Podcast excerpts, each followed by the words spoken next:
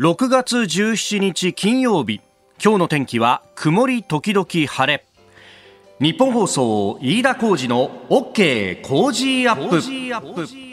朝6時を過ぎました。おはようございます。日本放送アナウンサーの飯田浩二です。おはようございます。日本放送アナウンサーの新業一華です。日本放送飯田浩二の OK 工事アップ。この後8時まで生放送です、えー、今朝日本放送屋上の温度計すでに20度超えております。21度というところですが、あの会社に来る道すがらですね、まあ、だんだん明るくなって来る、来る、その時間帯にね、えー、我々タクシーで出勤するんですけれども、あのビルの上の方がねちょっと白霞んでいたりなんかして今日朝ちょっともやってるなと思ったんですが、はい、まああの注意報とかね出てないですけれども。濃霧注意報一部ですね、ね、まあ伊豆諸島ですとか茨城県栃木県には出されているというところですね。まあねちょっともうこの蒸し暑さというか湿気が多いというところで、はい、まあそういうこうね、えー、霧も立つようなあところなのかなと。ちょっとね車運転する方などはお気をつけいただければと、えー、いうふうに思いますが、いやー、本当蒸し暑いよね。蒸し暑くなってきましたね。本当に。そういう時ってこう食品の管理も気をつけなきゃいけないじゃないですか。あの、味噌汁を作ってそのまま外、あの、置きっぱなしにしてたら大変なことになったりとか。そうそうそうあるあるですよね。あるあるだよね。うちもさ、あの、そう、前にも話すかもしれないですけど、うん、麦茶をですね、はいはい、あの、夜間で煮出すわけですよ。はい、で、煮出したのって、まあ当然ながらぐらぐら沸騰して、で、あの、うち笛付きの夜間使ってるんで、ピーなんてやって、ああ消さなきゃ消さなきゃって言って、あの、消すんですが、で、それそのまますぐに冷蔵庫に入れるわけにもいかないので、しばらくレンジの上にほっとくわけですよ。うんはい、で、そのままね、ほっといたまま、この時期、外出したりなんかすると、もう大変。大変ですよ。そうなんだそれは大変ですよ。なんかあの白いポツポツみたいのが浮いてきたりなんかして、匂いもちょっと変だぞって。悲しい気持ちになりますよね。いやこれがさ、うん、またさ2リッターも3リッターも沸かした後にさそうなんですよ。これ全部捨てんのかっていうね。せっかく作ったのにだからお味噌汁も作ってちょっと冷ましたら冷蔵庫に入れようと思ってたのについつい忘れていて、うん、ああと思って見に行ったらなんか白いポツポツみたいな。いやそうなんだよね。本当これからのシーズンはそこ気をつけなきゃなというね。えまあ一方でねあのー、そう冷凍ご飯とかもさ冷凍にすると持つっていうから、でも、はい、あの、炊いたご飯をすぐに冷凍庫に入れると、周りのものが溶け出しちゃって、またこう、傷むみたいな話を聞いてですね。あなるほど。う、一旦冷蔵庫に入れてからなんて思うんだけど、冷蔵庫がですね満員電車なわけですよ。今ですか、うん、いやあの常に満員電車みたいなもんなんだけどさ。そう本当ねその辺こうやりくり大変だよなとかね。いやこれからの時期はいろんなことにこう気をつけなきゃなんないなと。まああのもうすでにね、えー、日本一円梅雨入りしておりますけれども。うんちょっとねあのその辺を気をつけつつやんないと、もうそうじゃなくてもね、この朝晩と昼の寒暖差もちょっと激しいというところで、はい、体調崩しやすいですからね。そうですよね。で、うん、夏が本当に本格的になってくると、今度室内が寒くって、それで風邪ひきそうになったりとかもありますからね。そうなのよ。そうなのよ。結構キンキンに効いてるとこ効いてるじゃないですか。ねえ。えー、あの、本当日本も熱帯化してんのかなって思うのがそういうところで、やっぱ、あの、蒸し暑くって気温も暑いなんていうと、クーラーのね、えー、温度管理もちょっとずつちょっとずつこう、マイナスのボタンを押したがっちゃうっていうのが、えー、そう、あのー、東南アジアなんか旅行するとさ、公共交通機関ガンガンに引かせてるじゃない。シンガポールとかすごいですよね。デパートに入ったらもう、うわーっていう寒い中も。そうそうそうそうそう、それで風邪ひいちゃうっていうね。実際それで風邪ひいたことあってさ。ありました？そう。はあ、結構ね、やっぱ寒暖差っていうのは体に応えるんだなと。うん、ね、えー、ちょっとね、今日も着るもんで調節しながら、なんとか頑張っていきましょう。あなたの声を届けますリスナーズオピニオン。ぜひメールやツイッターで、番組にご参加ください、えー、今朝のコメンテーターは外交評論家内閣官房参与三宅邦彦さん、えー、そして第一生命経済研究所首席エコノミスト長浜俊弘さんにもニュース7時またぎのゾーンまで、加わっていただきます。えー、取り上げるニュースですけれどもまずは工事ビジネスウォッチこの後すぐ6時15分頃からですがうん銀座に進出したいわゆる100円ショップダイソーの戦略、まあ、銀座の価格変動について、えー、そしてニュースのニュース7時またぎはあスイスの利上げダウ急落日銀の金融政策決定会合昨日今日と行われると、えー、いうあたり世界の金融動いております、えー、そしてフランスドイツイタリアの首脳キーウ訪問。アメリカなどがウクライナへの追加軍軍事支援発表、えー、教えてニュースキーワードのゾーン7時30分頃ですがあ自民党の参院選公約、まあ、これで公約が各党で揃ってきたということになります、えー、そしてスクープアップのゾーンでは米中関係首脳会談夏にも開催の可能性というニュースも入ってきております。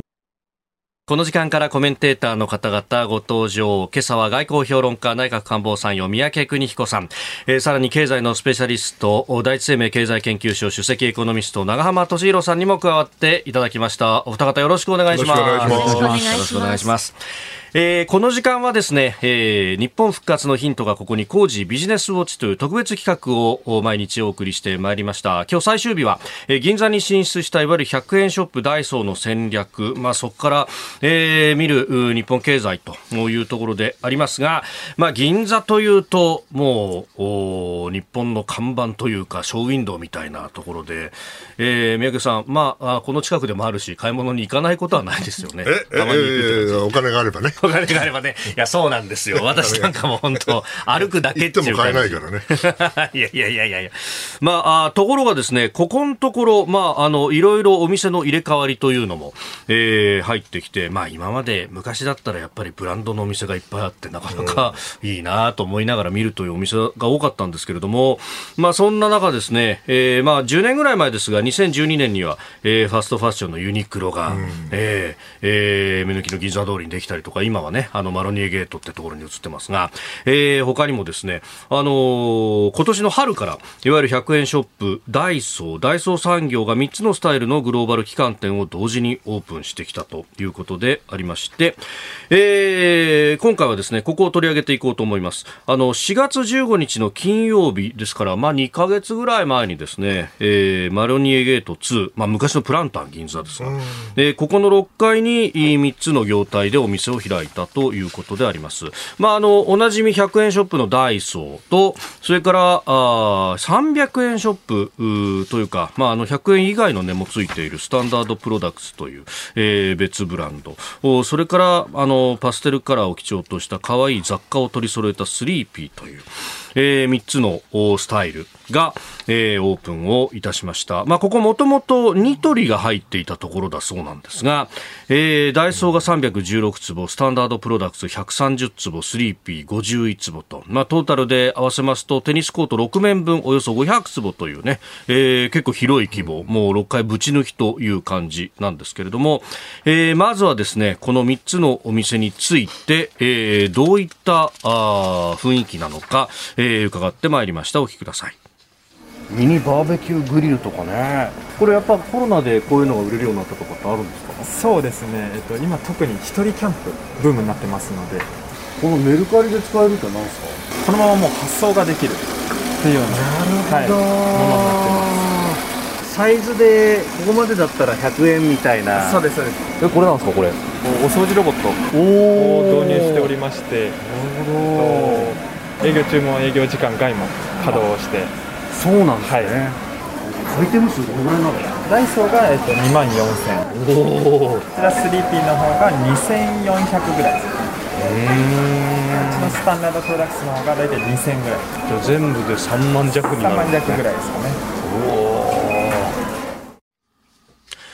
えー、あの今出てきたお掃除ロボットに関してはこれ売り物じゃありませんので実際お掃除をしているというただね、えー、そういうこう無人の AI で作動するお掃除ロボットとかなんか目新しいものもいっぱいあるなという感じでありました。であの品揃えの方もまあね、えー、アイテム数がダイソーだけで2万4000点と、まあ、ほとんど100円なんですけども100円じゃないものも、えー、あったりなんかもいたしますがあのフリマアプリのメルカリ用のね梱包に使使えるものとか、これ、あの、メルカリって、えー、一定の形までは、大きさまでは、えー、送料が、えー、同じ金額というのがあって、まあ、それをですね、えー、どうやって超えずにたくさんのものを運べるかみたいなところが結構勝負になってくるんですけどこれギリギリそのサイズに合うようなものっていうのがですね、えー、段ボール箱猫ポス用段ボール箱なんつって名前で売られていてであのちょうどサイズに入るんでこれにですねあの詰め込めば本とかいろんなものが入るぞと。ね、そういったですねでしかもあのお店の中にこのメルカリ専用の、あの、荷物、ポストがあって、で、そこで荷物を出すことができるなっていうね、えー、サービスもやっておりました。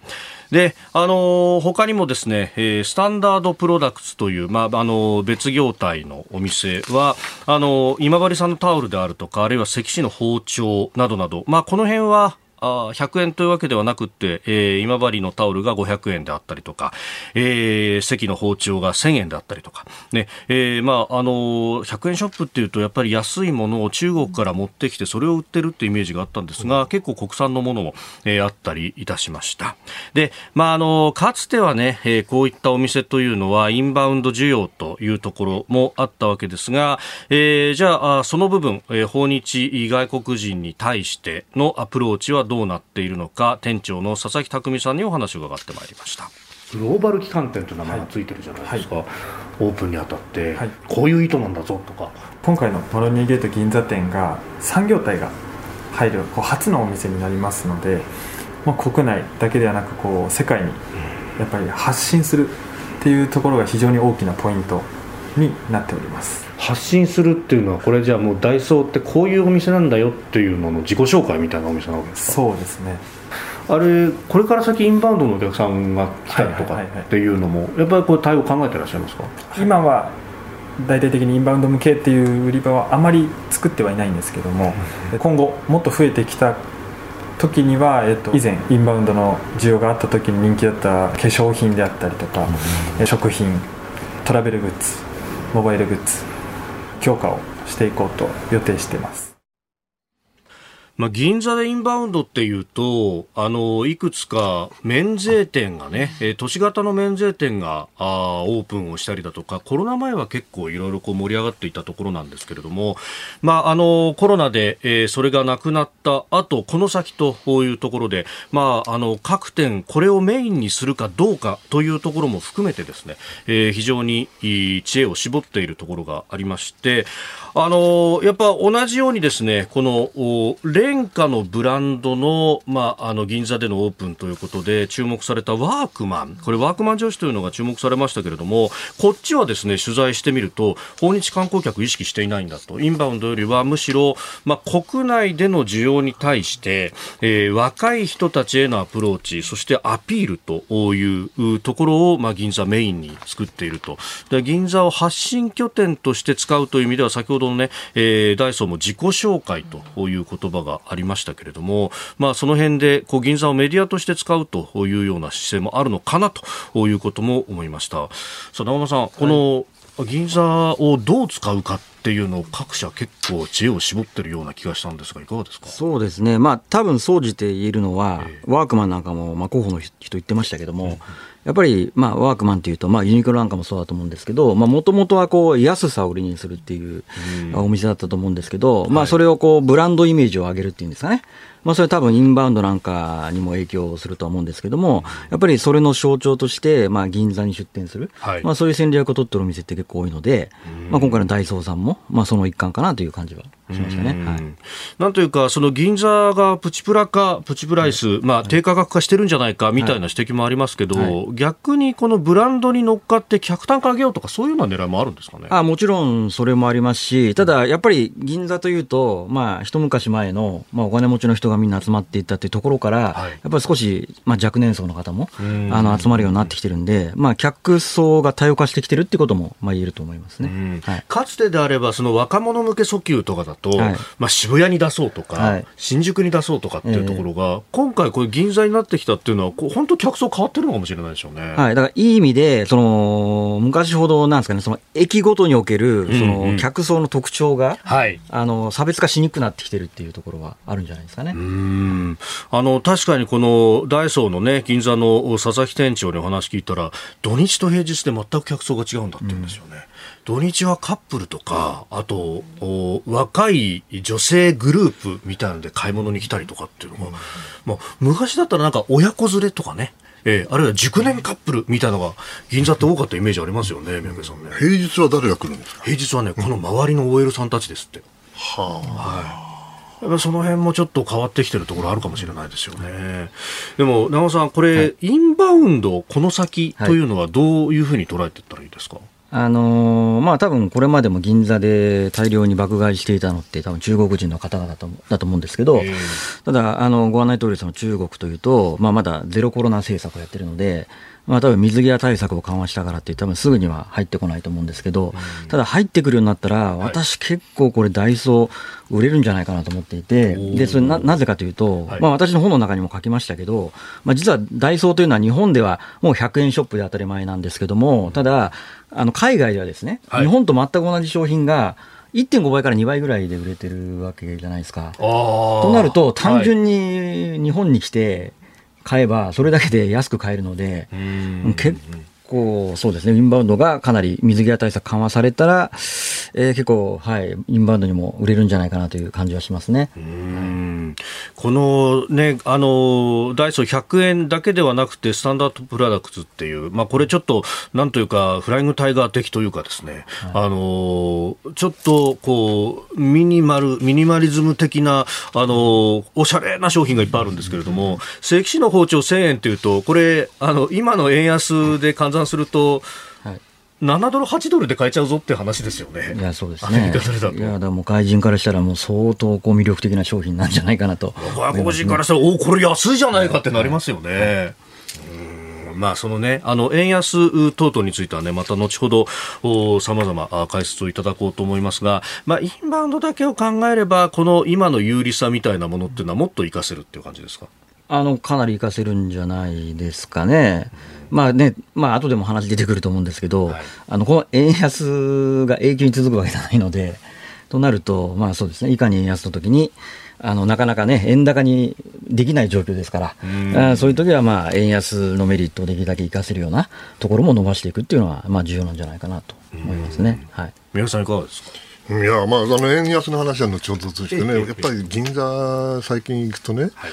それだけじゃなくて、普通の目抜き通りに昔だって銀行がボーンってあって、でっかいデパートがあってってあるじゃないですか。これがおそらく、そのね、いろいろな通信販売とか、ネットで買えるようになったから、もう銀行がまあ目抜き通りにもうなくなっちゃったじゃないですか。そうですね。ですからそういう意味ではすごい変わってんだなと、うんうんうん、コロナってのは結構大きかったなっていう感じがしますね。うんえー、工事ビジネスウォッチ今日は、まあ、銀座の変容そして、まあ、これからというところをリポートいたしました、えー、スタジオ長官各紙が入ってまいりました。た今日の一面はあ衆議院の区割りの変更について、えー、昨日ですね、えー、政府の衆議院の議員選挙区確定審議会いわゆる区割り審が、えー、新しい区割り案をまとめて総理に勧告をしたということで、まあ、これを一面に取っているところが多いですね、えー、朝日新聞衆院140選挙区区割り変更過去最多10増10減を勧告、えー、区割り変更最多140選挙区読売新聞。25都道道府県、えー、衆院1票格差1.999倍。えー、毎日新聞衆院1票の格差1.999倍10増10減140選挙区変更、えー、産経新聞区割り変更最多140選挙区衆院10増10減審議会が勧告、えー、東京新聞、衆院関東67選挙区見直し東京5増世田谷2分割維持。となっております。いやあの5市一面トップというところですけれども、まあ、これは、うん、まあ、政治家の皆さんにとっては死活問題だとね、宮城さん。まあしかし、1.999って別に僕、文句言うつもりはないけどね、はい、飯田さんと僕が同じ仕事してですよ、ええ、ね、僕の給料とあなたの給料が1.999倍違ったら、ああ、まあ1台だからいいかと思うか。と、2倍でしょう。これも2倍ですよね。2倍でしょ、これ。本当はもう少し、本当はね、根本的にやらなきゃいけないんだけど、現実は難しいわっていうことでしょうね。まあまあ、そしてね、これはもう、あの、各選挙区を見るといろいろとまたね、えー、政局的な話と、はい、こういう特にこう与党の中での、まあ、山口なんかがこう典型ですけれども、うん、総理経験者と今の外相とそして、えーねえー、自民党の重鎮の息子さんみたいな。まあこれはね、一種の革革命というかね、状況の激変ですからね、まあ、大変だと思いますけど。うん。東京は5つ増えるというようなことになっております、えー、それから日経の一面はアメリカの金利について書いてます。秋にも3%超えということで、まあ、これですねニュース7時またぎのところで、えー、足元ダウ平均も激しく動いていて3万ドルを割り込んできたというような話もありますので、えー、後ほどこれはあの長さんがじっくりと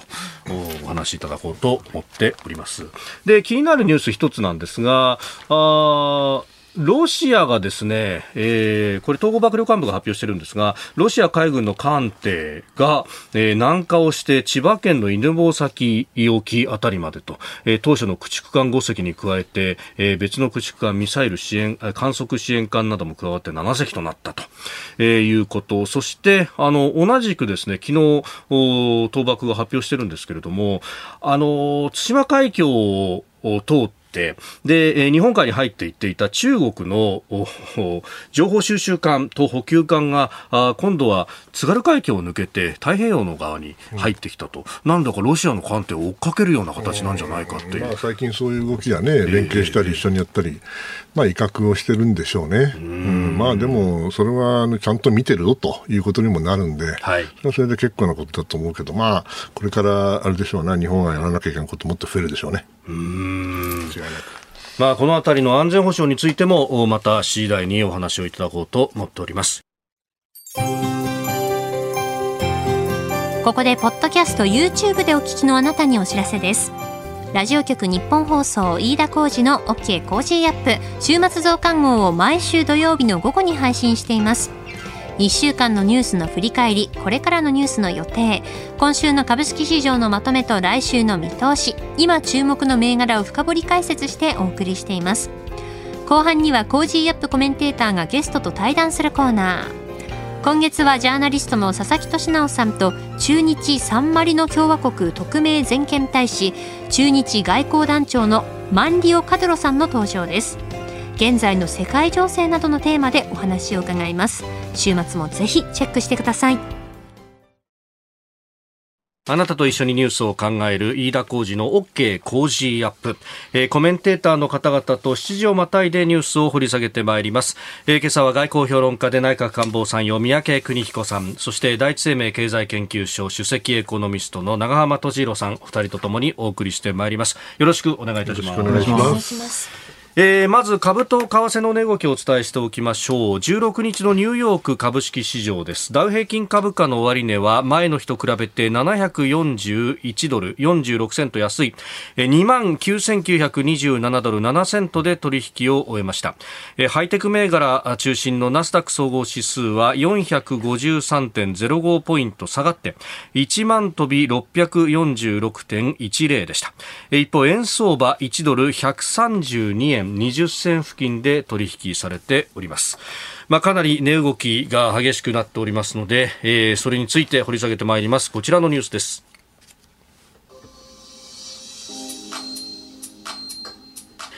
スイス利上げダウ急落日銀の金融政策決定会合はどうなる？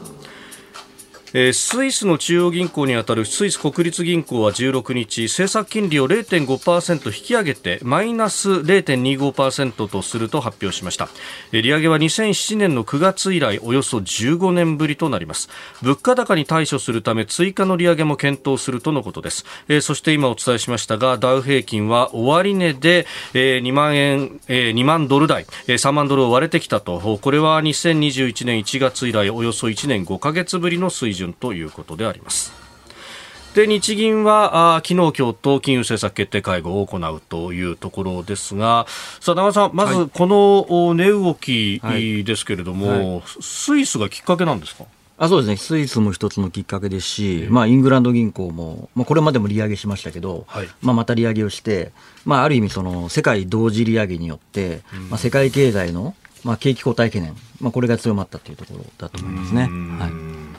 で、まあ、あの先に FRB は0.75%の利上げを行ったと、はい、で、この時は市場びくともしなかったわけですよね。まあ、ビクトムというまあ、これ、パウエル議長がうまいことを、はい、あの発言したっていうことなんですけども、うん、あのもう0.75の利上げが織り込まれていて、はい、まあ、市場では次の、えー、7月でも、まあ、0.75やるんじゃないかと思われていたのが、うん、あのパウエル議長が、いや、必ずしも0.75とは限らないと、はい、0.5の可能性もあるぞと。いうところで、えーまあ、若干、それで警戒が緩んだと。またそれまでにかなり FOMC 警戒していて、売られすぎてた分がちょっと戻ったぐらいの感じのところあると思うんですね。やっぱり根底的には、はい、あの今回も FOMC でそのドットチャートって言って、あのね、はい、今後の金利政策金利の見通しを見ても、年内に3%以上上げるってことですよね。それって中立金利が2.5なわけですから、はい、要はある程度、景気の悪化を容認してでも、物価を抑えると、まあ、そういうスタンスが見えてきたので、まあ、そういった意味でやっぱり、えーまあ、世界的にはやっぱり利上げ加速で、まあ、景気後退の可能性が高まってきたかなという見方なんじゃないですかね。あの中立金利、まあ、あの景気に上げも下げも作用しない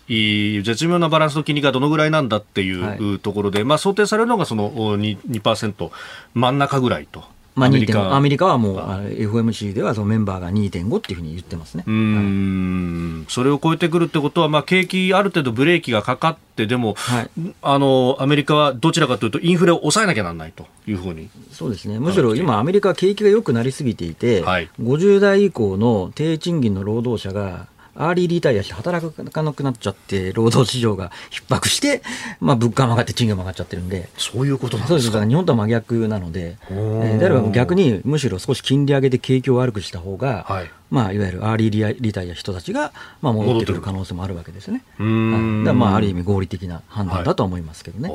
い。はい、労働市場の逼迫っていうのは、実はそういう側面があるんですね。はい、これでも、アーリーリタイアして、えどうやって暮らすんですか、みんな。もう稼ぐだけ稼いだってことあそうです、金融資産かなり。だって、アメリカって、もう定額給付金だ給付金だけで今のかんドル円で換算して50万ぐらい出てますし、えー、あと失業保険給付もめちゃめちゃ手厚くして、低賃低賃金で働くぐらいなら、ね、失業した方が儲かる状況でしたし、あとはなんといってもやっぱアメリカ人って家計の金融資産のうち4割ぐらい株で持ってますから、今、アメリカの株ピークから3割近く下がったといっても、はい、コロナショック前に比べたらまだ相当高い水準なんですね。ということを考えると、そうですねで特に低賃金の労働者、もともと生活水準低いですから。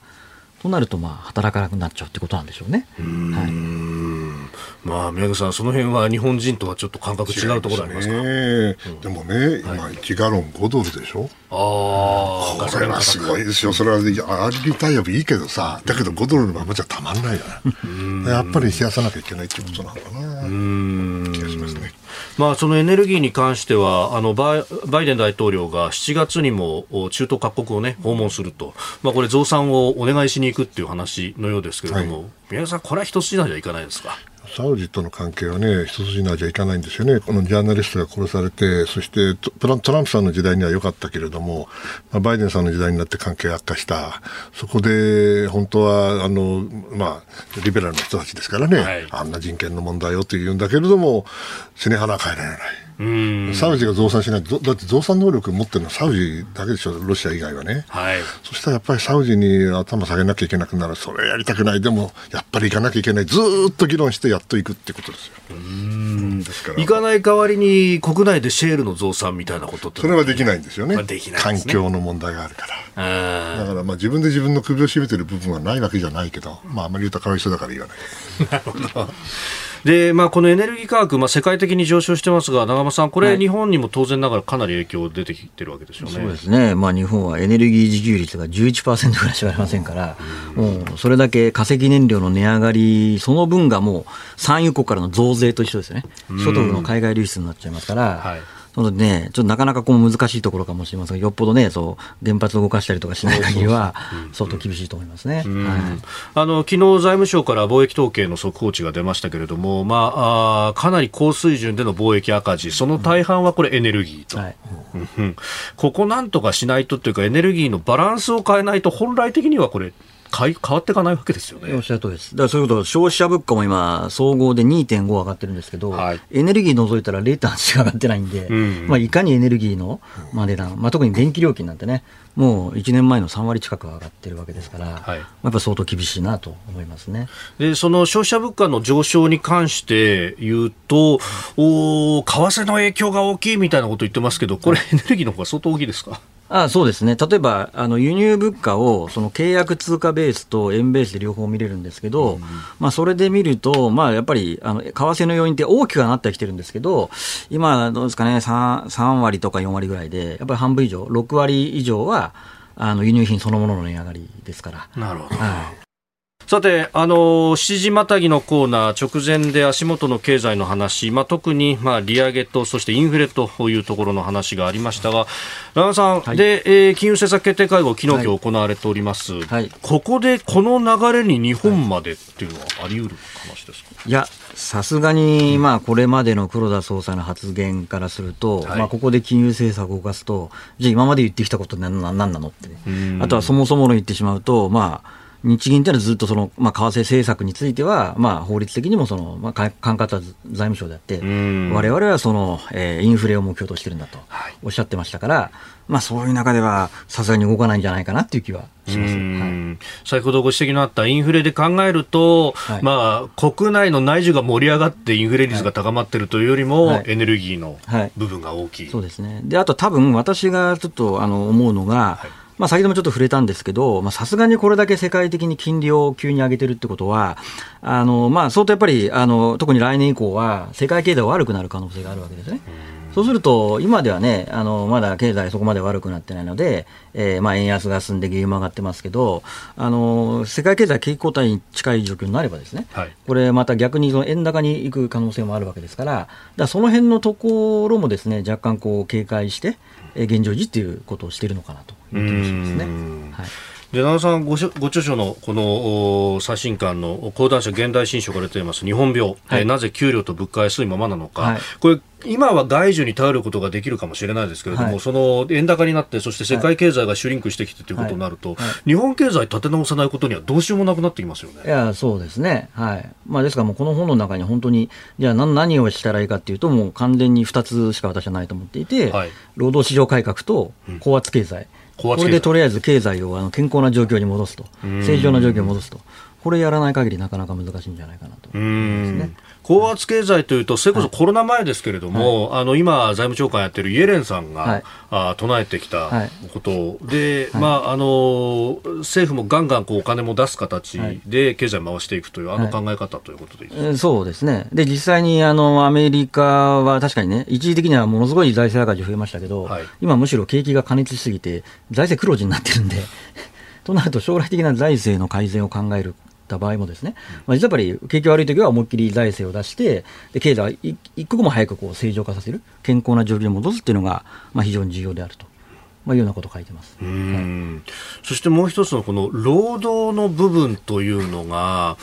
まあ、あの三宅さん、ここの部分はまたかつてからの問題、指摘されてますけどね、ね、もっと労働市場が、ね、流動化しなきゃいけないんだろうと思うんだけれども、いやあの私も小さな会社を経営したことがあるけど、なかなかね。そうは言っても、じゃあ首切れますかと、アメリカみたいにドライにね、それでどんどんどんどんあの代謝が進んでいくというような社会でもない部分があって、そこが日本のいいところでもあるわけだから、それを守ろうとすると、どうしても流動性が固まっちゃうのかなっていう感じはします、素人ですけど。いや、本当、そこのこう難しさが、で、一方で、その入れば、えー、手厚くっていうところで、じゃあ、入る瞬間、大学を卒業して、で、就職する。私、小学世代なんで、あの、周りで全く就職できない人たちがいっぱいいて、で、今も、こう、そこの人生の岐路で、変わってしまってるっていうのが、俺たちに何の違いもなかったよな、たった1年でね。そうなんですよ。で、そこ考えると、やっぱり労働市場もこのままじゃよくないなと。これ、長尾さん、どうお考えになりますか？いや、まさにおっしゃる通りだと思いますね。で、まあ、それに対して、まあ、岸田政権は、まあ、人に投資っていうところで、まあ、いろいろスキルを上げてもらって、その転職しやすいようにっていう話をししてるんですけど、はい、私は思いっきりその労働市場を改革、改革とか、労働市場を流動化させたいのであれば、うんうん、それこそね、思い切って、あの、企業に賃上げ優遇税制するんじゃなくて、転職した労働者に所得税優遇ぐらいやった方が、労働市場が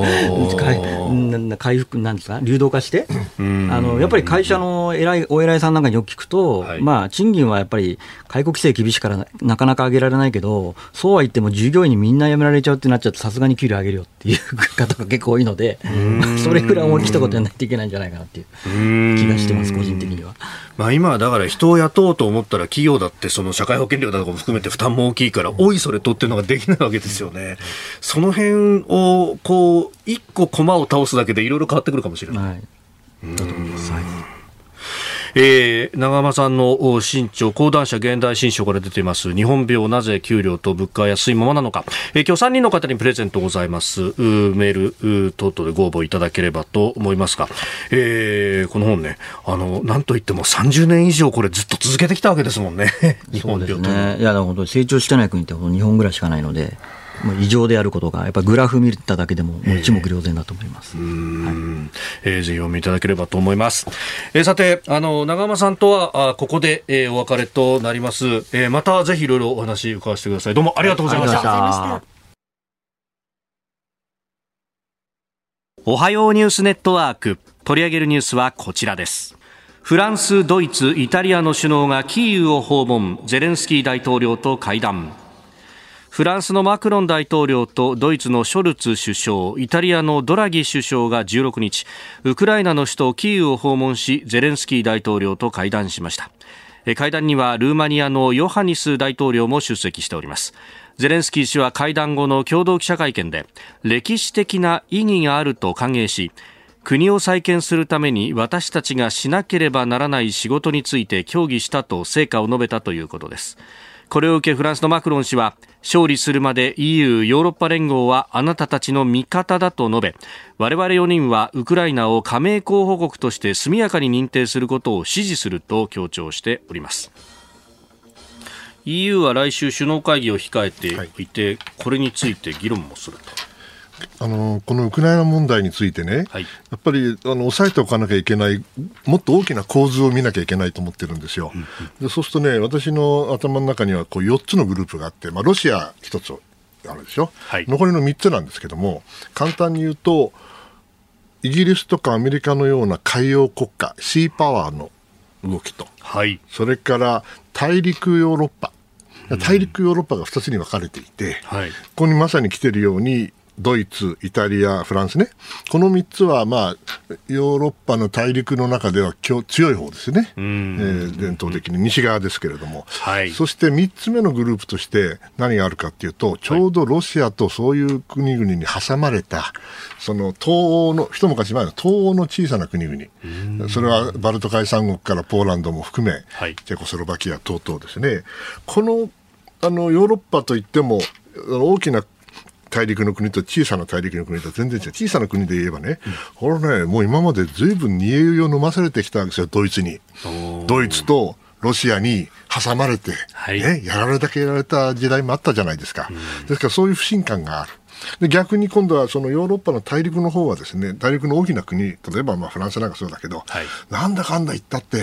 このロシアが怖いからねやっぱりどっから手を打たないかんと思ってるわけですよ、うそういう動きをずっとこうフランスはしてるでしょ、はい、それに対して今度はイギリスそして今度はアメリカも入ってるわけですけど海洋国家シーパワーの方はですねとにかく大陸が安定させたいと、はい、だから今回はロシアけしからんということでロシア強気、えー、厳しいですよね。そうするとどちらかというと東欧の弱小国弱小国なんて言った申し訳ない小さな国と、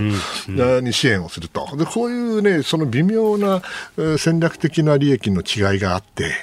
それがねうまくいってないわけです。だから今回フランスとドイツとイタリアがキーウに行くウクライナに行くっていうのは、まあ、まさにこの大陸の中小、いや中小中、大陸の大きな国にとっては、この関係を改善しなきゃいけない、まあ、どうしてもやらなきゃいけない、えー、まあ、動きだったんだろうと思うんですね。どこまでうまくいったかどうか分かりませんよ。しかし、あの、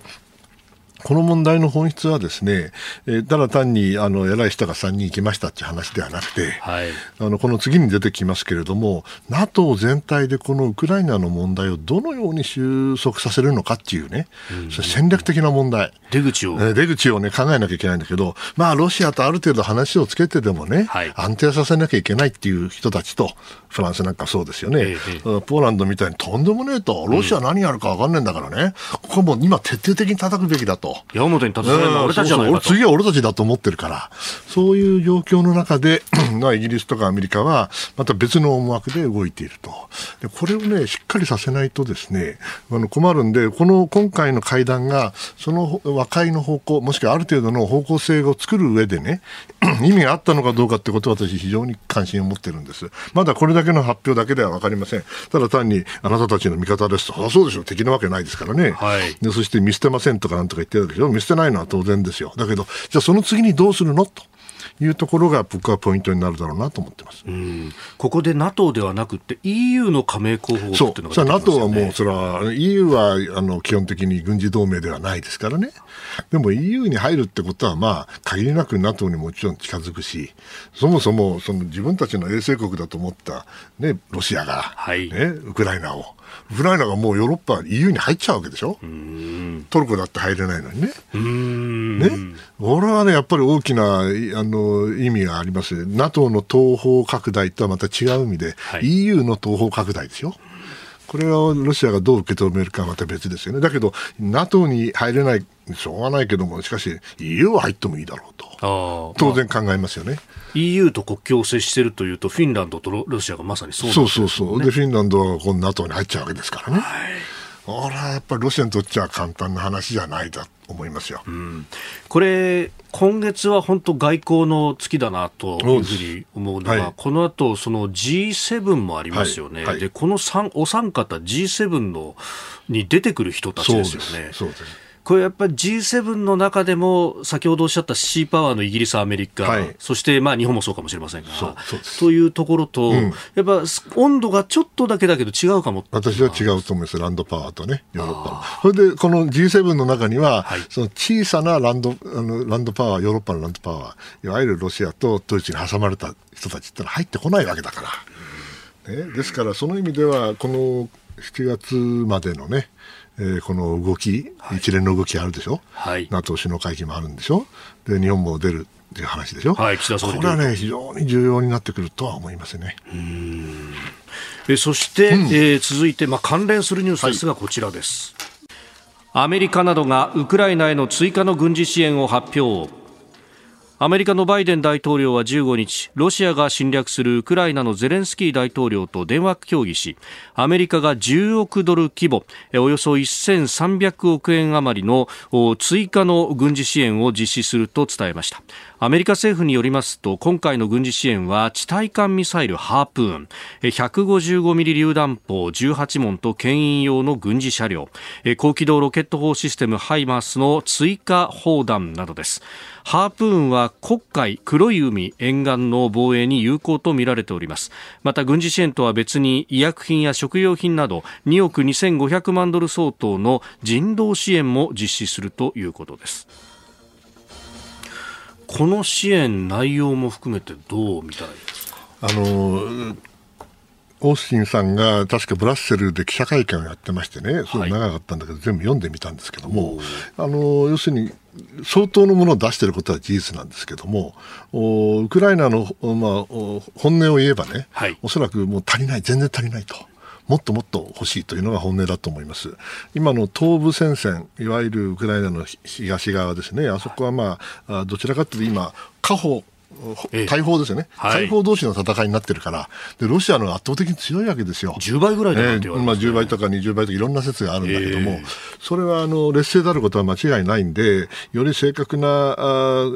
その砲撃ができるいろいろな、まあ、武器があるわけですよね、ロケット弾も含めて。はい、それを、まあ、なんとか送ろうとしているんだけど、まあ、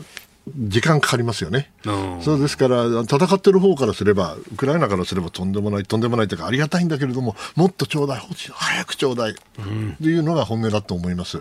その意味では、あの、お閣僚レベルではちゃんとした議論がされてるんだけども、はい実際にあの国民感情、もしくは前線の兵士からすれば、もっと早く欲しいというのが本音だろうと思いますね。うーんまあ、今、そのドンバスと呼ばれる、はい。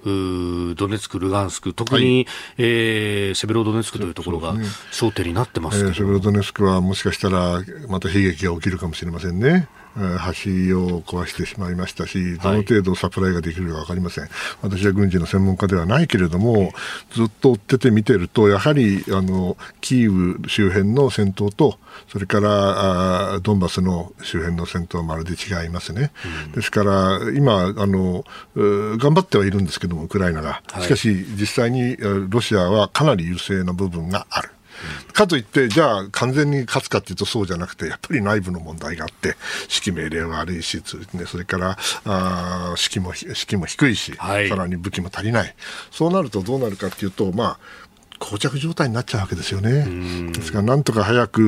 う結果を出したいというロシア側と、それをさせまいとするせめぎ合いがまだ続くんでしょうな、NATO 側の。あんまりいいことじゃないですけど、なかなかその出口が見える状況ではないと思います。ああ。今、その先ほどおっしゃった、まあ、特にヨーロッパ、西ヨーロッパの大国3カ国が出口を模索しようとしているところありますけど、はい。そうそううまくいくもんじゃないということ。ですか。そうですね、まあ、例えばドイツなんかはできるだけ早く終わらしたい、これ、何年も続いたら、ですね本当にあのドイツのエネルギー政策そのものも、ぜドイツ経済そのものがですね大変な影響を受けるということを非常に強く危機感を持っていると思うんですよね。その部分があのやはりあのポーランドとかロシアに近い国々との温度差になっている。でこれはもう相当構造的な問題ですからね、なかなかあの簡単には終わらないんだろうなという気がします。これうまくやらないとヨーロッパ統合がそこで壊れてっちゃう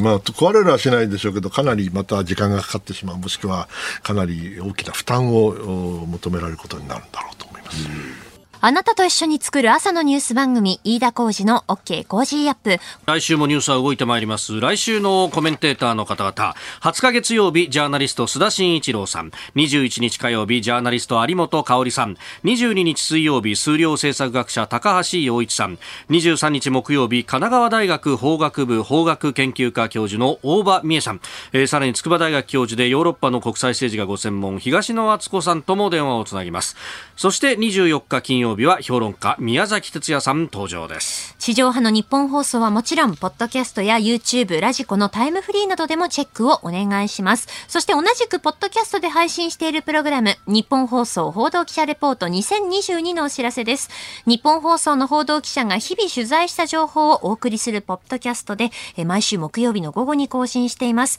今週は平成30年7月豪雨から4年、被災地の今、担当は内田祐樹アナウンサーです。おー、行ってきたらしいね。そうなんですよね。実際に行ってきて、取材もして、あの、お話実際にね、伺った模様などもお送りしますので、はいお聞きください。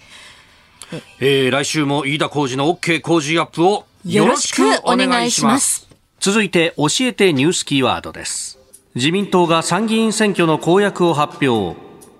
自民党は昨日参議院選挙の公約を発表しましたロシアのウクライナ侵略などによる物価高騰を受けて強力で機動的な原油高物価高対策を進めると明記しておりますまた安全保障政策では防衛力を5年以内に抜本的に強化する方針を掲げ憲法改正の早期実現も盛り込んだということですえ日本を守る未来を作るというのがキーワードだそうです。まあこれで、え与野党あらかた出揃った。感じですね、まあ、あの選挙の前ですから、当然いろいろなことをおっしゃるわけだけど、はい。まあ、全体あの、少しずつ修練してる、あ僕はあの外交安全保障の中心に今日お話ししますけど、はい。少し修練してくれたらいいなという感じはしますよね。修練。うん、やっぱりあのもう右と左がこんな反対あさって向いてる時代じゃないでしょう。はい。えーそしてね、私、最近聞いたんだけど、やっぱり最近は国民のその関心の中にね、えー昔安全保障って言ったらもう選挙と関係なかったんですけれども、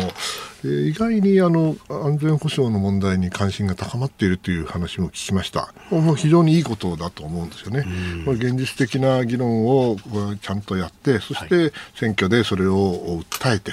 そして国民が審判をするという形になっていくのが一番いいわけで、まあ、その念頭に置くと、まあ、どこの党がいい悪いじゃないんですけれども、やはり、えー、防衛力を5年以内に抜本的に、僕は今まで言ってることで、まあ、2%とは言わ直接は言わないと、だけどお NATO は2%ですよねと、はい。えー、そんな話も目安ですよねみたいなあ形で、えー、匂わせ匂わせっていうか、まあ、うん、あの方向性を示しているということで、ね、まあ、これも一つの議論の対象になることだろうと思いますから、大いにやっていただけたらいいと思います。うん、まあ、あとこの反撃能力ということですけど、まあ、一昔前の敵基地なんとかとかいうね、はい。なんかそんな言い方してましたけど、あれ56年ですからね、1956年の議論を、えー、少し反撃能力という形で、もうより大きな見方をして議論をするというのは、またこれもまた当然のことだろうと思いますし、まあ、あと当然のことながらね、うん、憲法改正、これについては意見が分かれるところでしょうけど、早期改正ということで、まあ、揃ったなという感じですね。まあ、あの今回は本当、安全保障というのがいろんな部分でキーワード、はい、で、立憲民主党は生活安全保障というスローガンを掲げておりまして、全然違うけどね。で、まあ、防衛費なんかも総額回帰じゃなくてメリハリのある予算にすると、うん、まあ、現場から、ね、よくわかんないですね。総額ありき、誰も総額ありきじゃないわけで。当然必要なもの。でそれが必要なものを積み上げていったときに、総額がこうなりますよって話だから、そこのところですよね、ポイントはね。まあ、これね、あの日本として抑止力をどうするんだとかっていうのが、まあ、ここから先、本当に課題になっていく。そうですね、やはりアメリカの外交安全保障の、はい、優先順位がインド太平洋という名の中国の抑止になってきたわけですから、それを踏まえて今度はロシアが置いたを始めているわけですから、はい、相当あの複眼的な見方をして政策を作っていかなければいけない時期になっているしもうすべて対岸の火事じゃなくなっているわけですから、その意味ではあの本当に日本の国会で真剣な議論をしてほしいです。それがあのやった上であの結論を出していくという当たり前のことをやってほしいなと思いますね、そんなあののんびりしてる余裕はもうないと思いますよ。うん。今までみたいに先延ばし先延ばしで、先延ばしもできないし対岸の火事では先ほども言った通りないんでやはり自分の自身の問題としてね、えー、マックマラロンじゃなくて自分が当事者にならざるを得ない、はい、好むと好まざるとの関わらずです。しかも攻め込むっていうよりは攻められる可能性というものを考えなきゃいけない。の方が正しい、うん今朝のコメンテーターは外交評論家内閣官房参与三宅邦彦さんです。引き続きよろしくお願いします。よろしくお願いします。三宅さん、三宅さんにこのスクープアップの叫びをお願いしちゃおうかな。さあダメです。あ、さあダメだ。ええ、ダメです。ええ、いや、ツイッターでもいろいろこう指摘が。恥ずかしいことしたくないから。恥ずかしいことって。なんか三宅さんの日はなんだかんだ言って歌舞伎町のスクープアップの叫びが多いじゃないか、みたいな、ね。ちょっとネタ切れ感がある、ね。ネタ切れ感、待って待って待って待って、なんてこと言うんだ。見せていただきましょう。じゃあ。じゃないですか。見せてもらいましょう。いやいやいや、見せましょう、底力を。ましょう。なんだか、のっぴきならない感じになってきますよ。早くやろう。はい。はい、えー、では参りましょう。この時間最後のニュースを、スクープエコーを聞いてね。非常に綺麗。最初吹き出しちゃって、ちょっとね。うん、あの、まあ、いいや。米中首脳会談夏にも開催の可能性。ね、力技って感じです、はいはい。えー、アメリカのブルームバーグ通信が16日複数の関係者の話として伝えたところによるとアメリカのバイデン大統領と中国の習近平国家主席の電話会談について夏頃の開催に向けてアメリカ側が調整を進めているとのことです、まあ、具体的な時期には触れていませんが米中首脳電話会談が実現すれば今年3月にテレビ電話で行われて以来の意思疎通となります見出しだけ見ると、直に合うんじゃないかというふうにも思うんですが、そうじゃない。まあ、米中がね、あの定期的に連絡を取るってのは当然だと思いますし、はい、すべきだと思いますよ。その代わり、別に合意することがあるわけじゃないけれども、はい、やはりあの話し合いをして、そして、なんていうか、相手が何を考えているかお互いに知り合ってね、そして、その、サプライズがないようにすると。いうのは大事なことですね。別に合意して仲良くなるとは私は当分思わないけれども。はい。えー、ですから、その意味では開催の可能性結構なことだと思いますね。うん。まあ、この米中の関係、それこそ先日のね、あの、シャングリラ会議、はい、まあ、アジア安全保障会議の中で、国防大臣同士の会談っていうのがありましたね。ね。うん。まあ、お互い言いたいことを言ってましたよね。うん、えー、オースティン国防長官が言ったことは何一つ新しいものはないんだけれども、はい、全体の流れとしては5月の23日にだったかな、うん、バイデンさんが東京で、ね、はい、台湾について軍事的関与あるかって言ったらあるって。言っちゃって、うん、そので さらにその台湾が防衛するようなあ状況でこの台湾関係法で支援をするわけだけれどもそのそのためのそのアメリカの軍事力を維持していきますよということを言っただけなんで、これ別に新しいことではないんですね。で中国側もまあ相当反発はしてましたけど、はい、えー、最後まで戦うぞと、えー、うん、なめんなよとこう言ってんだけど、まあ、昔からそうですからね、まあ、こうやってお互いに言い合っていること自体はまだいいのかなと。まああの簡単に言うと、これからもこういう状況が当分続く。だけど、これは続いてる間は、ドンパチがないわけですからね。そういう意味で、あの、すでにお互いに抑止をし合っているということだと思います。うんで、ここに、その、まあ、ある意味でこう、パワー的なバランスしている状態の中で、他方、ウクライナが動いている。そう。今ね、アメリカの 国内で議論がちょっと芽生え始めていて、ちょっと気になったんで、今度、はい、産経のね、書かせていただいたんですが、もちろんこれはあの、私が間違っていれば一番いいと思ってるんだけども、アメリカが中国を念頭にしてインド太平洋地域に帰ってくるのは大歓迎なんだけれども、今のアメリカの議論の中で、いや、だけどよく考えてみたら、本当のアメリカの脅威はロシアなんじゃないのと、中国は別に置いたまだしてないでしょと、で過去20年間、力による現状変更をやってきたのはロシアでしょと、ジョージアから始まってね、そうなると、ロシアをまずやらないかんない中国とはむしろ関係を改善して、そしてロシアに対してあんなアホなことやめろと言わせなきゃいかんのだと、こういう議論が出てきてるんですよ。おっとっとっとって、これをね、